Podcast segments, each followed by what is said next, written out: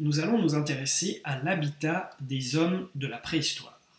Commençons par un bref rappel de l'habitat au Paléolithique. Les hommes du Paléolithique vivaient de la chasse, de la pêche et de la cueillette. On les appelle les chasseurs-cueilleurs. Cela signifie qu'ils devaient se déplacer régulièrement pour trouver leur nourriture. C'est donc pour cette raison qu'ils construisaient des habitations provisoires avec des matériaux qu'ils avaient à disposition, comme des branchages, des pots de bêtes, des os ou des défenses de mammouths. Ces habitations ressemblent un peu à des tipis ou à des cabanes que nous utilisons encore aujourd'hui, par exemple lorsque nous faisons du camping. Parfois, les hommes du Paléolithique s'abritaient dans des abris naturels, comme l'entrée des cavernes ou les grottes. En général, ils installaient leur campement à proximité d'un point d'eau. Observons maintenant l'habitat des hommes du néolithique. Au néolithique, l'architecture devient élaborée, variée et adaptée à son milieu. En montagne, par exemple, les maisons ressemblaient un peu à des chalets actuels, alors qu'en plaine et au bord des lacs, elles étaient en torchis. Le torchis, c'est un mélange d'argile et de fibres naturelles.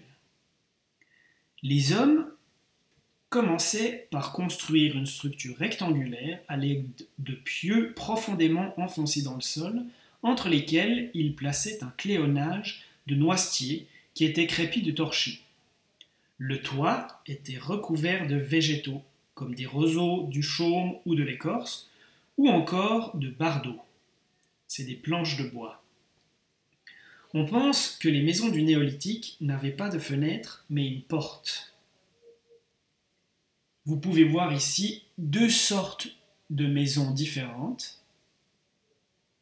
qui sont des reconstitutions des maisons du néolithique et pas les réelles maisons originales du néolithique, car celles-ci ne duraient que entre 10 et 15 ans. Voici deux autres reconstitutions de maisons du néolithique. Celle de gauche, par exemple, est une maison sur pilotis qui est adaptée à son milieu, un milieu lacustre. Le sol des maisons était parfois recouvert d'argile et on y, on y aménageait un foyer destiné à la cuisine et au chauffage. En général, ce foyer était placé au centre des maisons.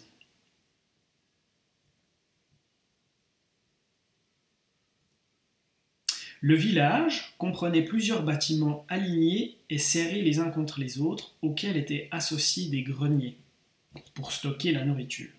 Une palissade basse et légère protégeait le village. Les hommes s'organisaient ainsi en village pour mieux se protéger et pour s'entraider. Les villages se situaient souvent proches des lacs ou des points d'eau, comme au Paléolithique d'ailleurs. On a trouvé des villages composés de 18 à 25 maisons rectangulaires. À présent, Faisons la comparaison entre l'habitat du Paléolithique et celui du Néolithique. Paléolithique, Néolithique, et une question. Pourquoi l'habitat change-t-il tellement entre ces deux périodes? Connais-tu la réponse?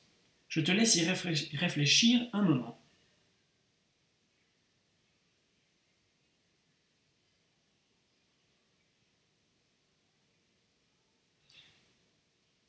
Et voici la réponse.